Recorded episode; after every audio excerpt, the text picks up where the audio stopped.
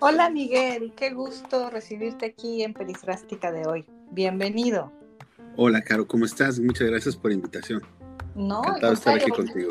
Muchas gracias a ti y bueno, bienvenidos todos nuestros amigos de Perifrástica de hoy, el podcast de Design Thinking. Hoy tenemos una visita desde los Estados Unidos, desde Miami, y es un hombre que ha dedicado su vida a ejercer como tinker y que además está trabajando muchísimo en temas de educación, de estrategia y de transformación. Y lo que siempre, bueno, hacemos aquí en Perifrástica de hoy es que le pedimos a nuestros invitados que se presenten. Así que le quiero pedir a Miguel, a Jorge Miguel Carrillo, que se presente para nosotros. Bueno, pues muchas gracias. Quizá lo, lo más importante para mi presentación es quizá eh, decirles que soy un apasionado de la educación y desde mi doctorado eh, me interesé mucho por el tema de innovación, me especialicé sobre todo en el tema de cómo es que se pueden enseñar a las empresas a cómo innovar de manera sistemática y predecible y eso pues me ha llevado a, ejercer ese tipo de pensamiento no nada más a nivel de alta dirección, pero también a nivel consultoría, a nivel de desarrollo de productos, de programas académicos y, pues eh, realmente me ha llevado a, lugares a veces insospechados desde, desde aplicar design thinking para equipos comerciales de, Pepsi en Latinoamérica, como también eh, empresas eh, también en Suecia, ¿no? Este, y, farmacéuticas, por ejemplo, y también en el área, sobre todo en el área de telco y, y de finanzas y bueno, he vivido lo bueno, lo malo y lo feo de Design Thinking, ¿no? Este, y con mucho gusto, pues aquí estoy para compartir, no nada más, bueno, compartir los errores, lo que, lo que hemos aprendido y también lo que, lo que funciona en este, en este sentido, ¿no? Design Thinking. Eh, dime, dime algo, Miguel, ¿cómo te enamoras de Design Thinking? ¿Por qué? ¿Cómo lo descubres? Pues mira, yo lo descubrí básicamente en varias etapas. Quizá la primera etapa fue eh, en la etapa de mi doctorado, cuando eh, empezamos a escuchar eh, todo, lo que, todo lo que es los diferentes procesos de innovación. Por ejemplo, antes de Design Thinking, pues estuvo Lead, lead User, diseñado por, por, por, la gente del MIT, y, empezó la boga de los procesos de, de innovación, ¿no?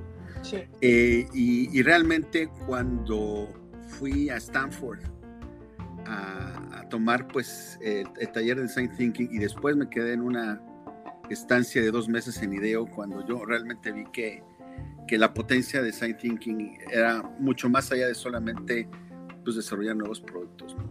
Este, creo que es una forma de resolver problemas de manera creativa. Y, sobre todo y sobre todo quizá lo que más me llamó la atención es que es un proceso natural que naturalmente demanda la colaboración. Entonces, si no existe una cultura de colaboración dentro de una organización, si la colaboración no se da incluso de manera instintiva dentro de la organización, va a ser bien complicado que Design Thinking funcione. Porque Design Thinking no, no nada más es un evento, ¿no? No son dos días, hacemos design thinking y nos vamos, no. Es, es, es, es una rutina, ¿no? Es una, forma de vida, sí, sí, sí. Es una práctica que, que la ejerces prácticamente todos los días.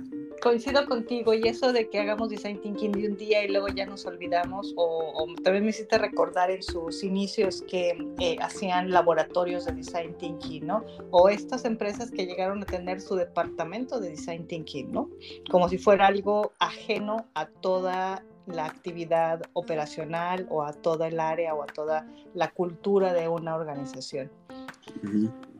Así es, fíjate que algo que, es muy interesante que tú estás mencionando, existe, digamos, una avenida académica en el área de innovación que se llama Organizing for Innovation, eh, que básicamente es una de sus grandes autoras, es eh, Deborah Doherty.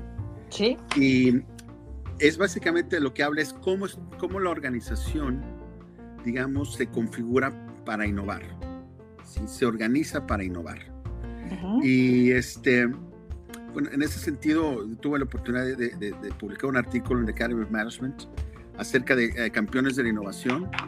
Y una de las cosas que, me di cuenta es que realmente son muy pocas las empresas que están organizadas para innovar, sino que reemplazan esa falta de organización para innovar por héroes, por gente que asume el rol de innovador, de héroe, y que, digamos, van en contra de todo y de todos para poder sacar una idea innovadora adelante.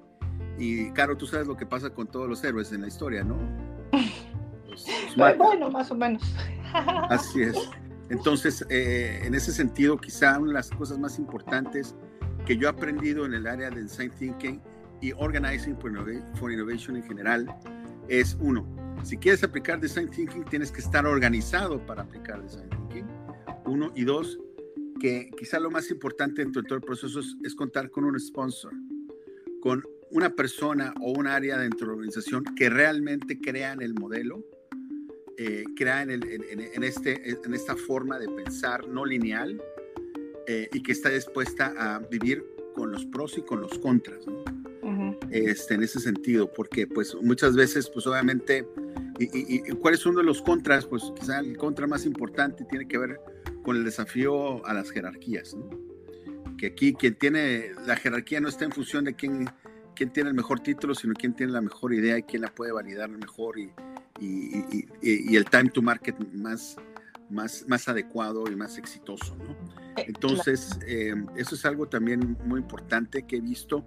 Y quizá otra cosa que he visto, fíjate, muy interesante, eh, Caro, este un poco desde el punto de vista un poquito más estratégico, es que, que de repente es, es, como innovar por innovar, ¿no? Entonces, he visto muchas empresas que dicen, ahora sí, vamos, vamos a innovar, ¿no? O sea, como que okay, vamos a ir a hacer algo que nunca hemos hecho eh, eh, innovan, lanzan un producto, pero el impacto de ese producto no realmente no es, no, no se traduce en el crecimiento de la organización. El, lanzar este producto lo que implicó fue quizá quitar un producto o canibalizar un producto que ya dentro de su portafolio y el efecto de la innovación fue realmente pues cero, ¿no? Entonces, eh, eh, muchas veces, y este es uno de los grandes errores, se ve el design thinking o la innovación como un fin y no como un medio para un fin. Eh, pero ahí también, sí, sí, perdóname, adelante. O sea, si vas a innovar y no vas a crecer, no vas a mejorar el valor de tu empresa, no vas a optimizar tu, tu, capital de tus costos de capital, o si no, si no vas a mejorar tu, el retorno sobre tus inversiones, o si no vas a crecer y, mantener tu rentabilidad, entonces, no, ¿para qué haces, para qué innovas, no? Y eso iba, a lo mejor también, y me ha tocado en muchas, muchas, muchas em, organizaciones, en muchos ejemplos y en muchos países que utilizan design thinking para innovar. Y a mí me parece que design thinking no promete innovar. Es, o, quizás de una manera más simple de explicarlo es que la creación de un producto o un servicio a través de entender las necesidades del usuario no siempre es una innovación. Eso, es correcto. Y de hecho tiene que ver con algo que se me hace súper interesante, fíjate, Caro, porque siempre, o sea, pensamos que la innovación está ligada completamente con novedad, ¿no? Sí. Y no necesariamente eh, es eso. Eh, fíjate que hay un, un, autor que es también de Stanford, ahorita me voy a acordar el nombre, em, em, este, que dice que el, eh, el gran innovador es the master of the obvious, es Bob Sutton. Claro, porque, porque hablamos siempre, yo he escuchado que, que, les dicen a la gente, es que tienes que pensar fuera de la caja. Y yo llevo 30 años buscando la fórmula, ¿no? De cómo enseño a alguien a pensar fuera de la caja, porque no es un aprendizaje. Y pensar fuera de la caja no solo es innovación, porque si no, entonces, ¿qué estaría pasando con System Thinking o con Critical Thinking? ¿No? La innovación no se da fuera de la caja, la innovación se da a partir, me parece, del enfoque muy centrado en qué problema vamos a resolver. Y entonces podemos empezar a crear propuestas válidas que nos permitan mejorar la experiencia del usuario sobre lo que estamos ofreciendo. Pero vuelvo a eso mismo, design thinking no garantiza que innoves. No es la llave mágica de la innovación, ¿no? Probablemente como, como dice la decano eh, Teresa Mabile en Harvard, la creatividad es el punto, de, es la clave, es la llave que te va a permitir entender y consolidar la apuesta para crear un prototipo o una experiencia mucho más centrada, ¿no? Claro, y, fíjate que hay algo que, que, me he dado cuenta, que desafortunadamente muchas veces se piensa que la creatividad está en, solamente en, la, el proceso de ideación o, o en el proceso de hacer un prototipo, pero también está en el proceso de descubrir cuál es el problema. Es que si no sabemos qué vamos a, solucionar, pues para qué hacemos algo distinto, algo nuevo, ¿no? Y, a veces también me ha pasado que, que, el cliente, la empresa, quiere design thinking y lo quiere implementar, por ejemplo, como cultura pero me niego a seguir pensando, me niego a pensar que design thinking se aplica como cultura, porque design thinking, mm, dentro de todo esto que estamos hablando, Miguel, me parece que design thinking está enfocado en resolver los problemas del mundo, no los conflictos del mundo. Sí, eso es un, es un proceso para resolver problemas. El, lo único que yo quisiera, digamos, aprovechar y insertar dentro de Design Thinking es un proceso un poco más, más eh, sofisticado de, eh, de definición de problemas. Te voy a decir por qué. Porque, bueno, pues el principio de Design Thinking está en entender al usuario, ¿no? Este, de varias formas. Ese es como que el punto de partida. Pero muchas veces ni siquiera el usuario se entiende a sí mismo. O no sabe que tiene un problema. O no sabe que tiene un problema. Y, hay veces que nosotros tampoco tenemos la capacidad de, detectar un problema si el usuario no lo tiene. Entonces, una de las maneras más importantes de hacerlo es con el pensamiento sistémico, ¿no? con aplicando Systems Dynamics, para poder realmente entender cuáles son los problemas subyacentes al problema que, que realmente se está tratando, tratando de atacar. ¿no? Eso por un lado. Y, y por otro lado, si, si desafortunadamente o sea, nosotros podemos tener las soluciones más creativas a los problemas más equivocados. Entonces, eh, yo siempre, pues cuando he estado dentro de los procesos de design thinking, al menos la mitad del tiempo eh, este, lo invierto en explorando realmente eh, y entendiendo cuál es la naturaleza del problema, porque un problema, un problema realmente está compuesto por varios problemas pequeños que interactúan entre sí completamente acuerdo contigo. Y, dime, ¿cómo ves esta, esta parte de la, de la propuesta que se está dando con respecto al tema de la tecnología y cómo, cómo se está viendo afectado el proceso de design thinking, por ejemplo, por las herramientas colaborativas en línea, que se decía que no se podía hacer design thinking online? No, yo, no estoy de acuerdo que no se pueda hacer design thinking online. O sea, todo tiene que ver con el proceso de colaboración. Em, yo, yo creo que... Em, quizá no es exactamente lo mismo que hacerlo o, que ir a explorar el, eh, este, cómo, los usuarios están viendo esto, ¿no? Pero sí se puede hacer. Em, yo creo que esa es parte de Design Thinking. Es aplicar Design Thinking a Design Thinking, ¿verdad? Para poder resolver un problema de este tipo. Este, yo, yo, la parte tecnológica, al contrario, yo la veo como una gran ventaja. ¿Por qué? Porque podemos eh, hacer, o sea, podemos hacer un design thinking híbrido, parte presencial y parte física, y le podemos dar incluso un seguimiento que nunca habíamos podido hacer antes. Con los datos, ¿no? Así es, porque pues, así como hay People Analytics, también debemos de tener Design Thinking Analytics, ¿no? Sin duda, yo, yo creo que los datos y la analítica van a representar un, un parteaguas en la diferencia entre el design thinking como lo hacíamos y en esta design thinking emergente, ¿no? Sí, y tiene mucho que ver con esto. Fíjate que una de las cosas que siempre yo me pongo a pensar, pues como consultor y cuando estoy liderando este tipo de procesos, yo me pongo a pensar, bueno, ok, estamos, vamos a suponer que estamos eh, haciendo todo lo correcto, seleccionamos el problema adecuado y estamos pues buscando las, eh, las soluciones adecuadas. Yo tengo un gran problema en términos de cómo es que se seleccionan las mejores ideas. Como tú sabes, pues Design Thinking eh, apela a el, el, wisdom of the crowds para identificar las mejores soluciones. Sin embargo, eh, yo creo que como cualquier método, no importa el que sea, tiene sus limitaciones. Y, y bueno, la gran pregunta que tengo, no sé si estás de acuerdo, es eh, de qué manera, at what extent, perdón que lo llamen en inglés, pero eh, design thinking is solving a problem or dissolving a problem.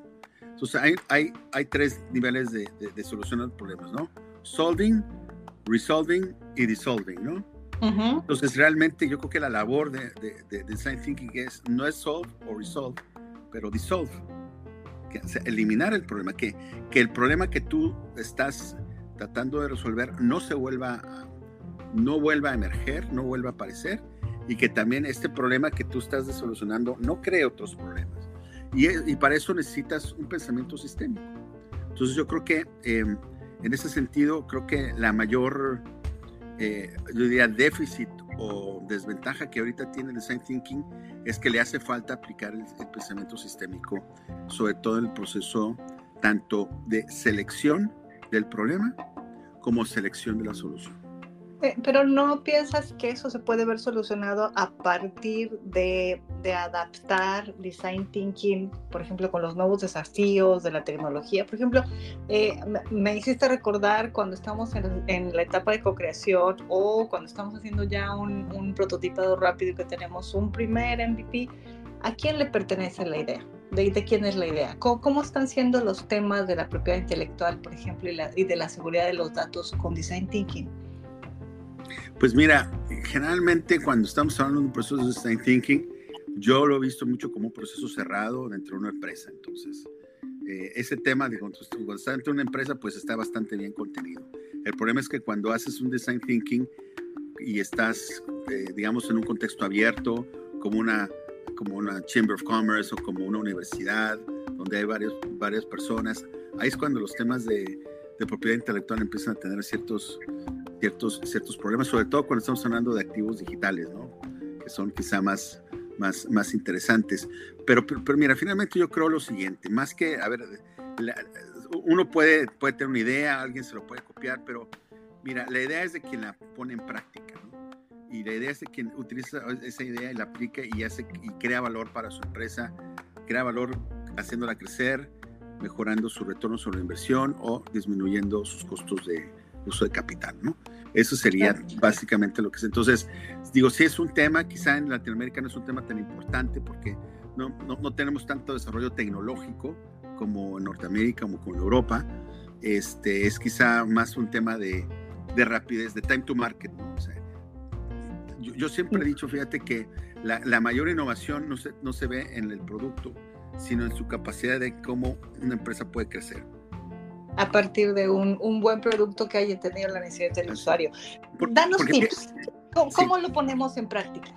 Bueno, bueno para mí lo, lo, lo, más importante es que las empresas que mejor crecen y que son más consistentes en el tiempo, no necesariamente son las empresas que tienen las, las, los, eh, los productos más innovadores. ¿Sí? Es que es algo bien interesante. Tampoco son los que tienen los líderes más, más carismáticos sino sobre todo que tienen a los empleados más comprometidos. ¿sí? Yo creo que esa es la parte más importante. Cuando nosotros tenemos una cultura organizacional alineada a crear valor, en ese momento es cuando tenemos una muy buena, eh, un, un, una muy buena tierra fértil donde design thinking puede crecer. Cuando no tienes una organización que tiene un, una inteligencia colaborativa alta, cuando no hay una organización que está, que cuando está una organización que está diseñada para perform, pero no para crecer, va a ser difícil insertar design thinking. Yo creo que para mí lo más importante del design thinking es, no, es aplicarlo de manera rutinaria a los distintos desafíos que tiene la organización como organización y como negocio. ¿sí? Fíjate que una de las pa pa partes que yo hago eh, cuando estoy tratando de insertar el, el, el, el, pensamiento de diseño dentro de la organización es, empiezo básicamente por, por un ejercicio que es muy sencillo. Eh, organizo a las personas en, en, en equipos de ocho y les pido, y de manera completamente los mezclo de, de la manera más diversa posible, y les pregunto, bueno, por favor escojan cuáles son los mejores tres problemas a resolver que pueden tener su organización o su negocio. What are the three best problems to solve? ¿Cuáles son? Y en ese sentido, esos mejores problemas eh, nos, van a ir entrenando a las personas a, no pensar en las soluciones. ¿Por qué? Porque el gran, er, er, el, gran problema que yo veo que tiene Design Thinking es que, es que los usuarios de Design Thinking saltan muy rápido a la solución antes de haber analizado el problema. Y de hecho, cuando ellos proponen los problemas o los desafíos, realmente dentro de los desafíos ya están proponiendo las soluciones. Y esta es una, ese es, digamos, eh, un instinto que tenemos nosotros. ¿Por qué? Porque no, nos, no estamos acostumbrados a pensar en problemas. Eso por un lado. Por otro lado, es mejor pensar, en, no pensar cuál es la mejor idea, sino cuál es el mejor problema, porque los problemas no tienen dueño. Los problemas son de mucha gente. Las ideas sí son individuales. Entonces, cuando pensamos en, otra vez, es, aplicar el mismo concepto de pensamiento divergente para problemas, lo debemos de aplicar también para eh, el pensamiento divergente para encontrar soluciones, lo debemos de aplicar también para encontrar los problemas, ¿no?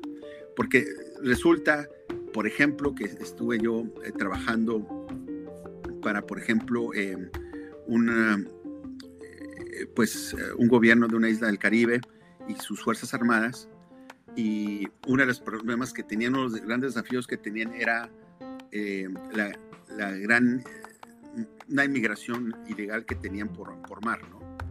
Y, y ese es, esa era la, digamos, el desafío que, que, inicialmente tenían, pero conforme íbamos avanzando en el, lo que le llaman el reframing del problema, que es para mí la parte más importante de Design Thinking, cuando básicamente redefines el problema de diferentes formas, eh, te vas encontrando que realmente el problema no es un problema que tú tienes de, este, de inmigración ilegal, sino tienes un problema de falta de relacionamiento con, con, tu país vecino, ¿no? En, ese sentido era Trinidad y Tobago con Venezuela, ¿sí? Que al momento de no haber ningún tipo de, de regulación ni de relacionamiento con los países, pues no, no, no, se podía prevenir esa, esa inmigración desde Venezuela, ¿no? Entonces, era, es, es algo súper interesante y, y, básicamente yo lo que invitaría a la audiencia es a poder realmente invertir en poder redefinir de manera diferente, con varias diferentes eh, perspectivas, el mismo problema para poder identificar sus diferentes dimensiones que son colectivamente excluyentes y mutuamente exclusivas, ¿no? Me encanta cómo, cómo lo hablas y los ejemplos que utilizas, porque también Design Thinking se une al tema de innovación social ¿no? y al impacto de las civilizaciones, incluso ha resuelto temas de inmigración usando la metodología de Design Thinking. Y creo que estos ejemplos que nos has dado son muy interesantes porque no solo amigos que nos están escuchando en todas las redes sociales, aquí que nos están haciendo muchas preguntas para Miguel, no solo el design thinking puede servir para crear productos o servicios o mejorar productos y servicios. Thinking también tiene una, un avance enorme en temas sociales, utilizándose en África, utilizándose en países que han sido devastados por huracanes, que han tenido problemas fuertes de, de seguridad. Entonces, me parece que los casos que Miguel nos ha traído el día de hoy son casos súper interesantes y que representan la posibilidad de mirar al problema desde muchos ángulos y darle la oportunidad al problema de presentarse ante nosotros y que nos deja cuestionar, nos ayuda a cuestionar cómo lo vamos a resolver, ¿no? Antes siquiera de, de decir que ya tenemos la respuesta. Nos ha encantado la presencia de Miguel Carrillo desde Estados Unidos, desde Miami. Y bueno, pues queremos volverlo a invitar, que nos aceptes, Miguel, otro día aquí en Perifrástica de hoy para que nos hables de toda tu experiencia en Design Thinking. Con mucho gusto. Tengo muchos ejemplos, cuando quieras los comparto con tu audiencia, Caro.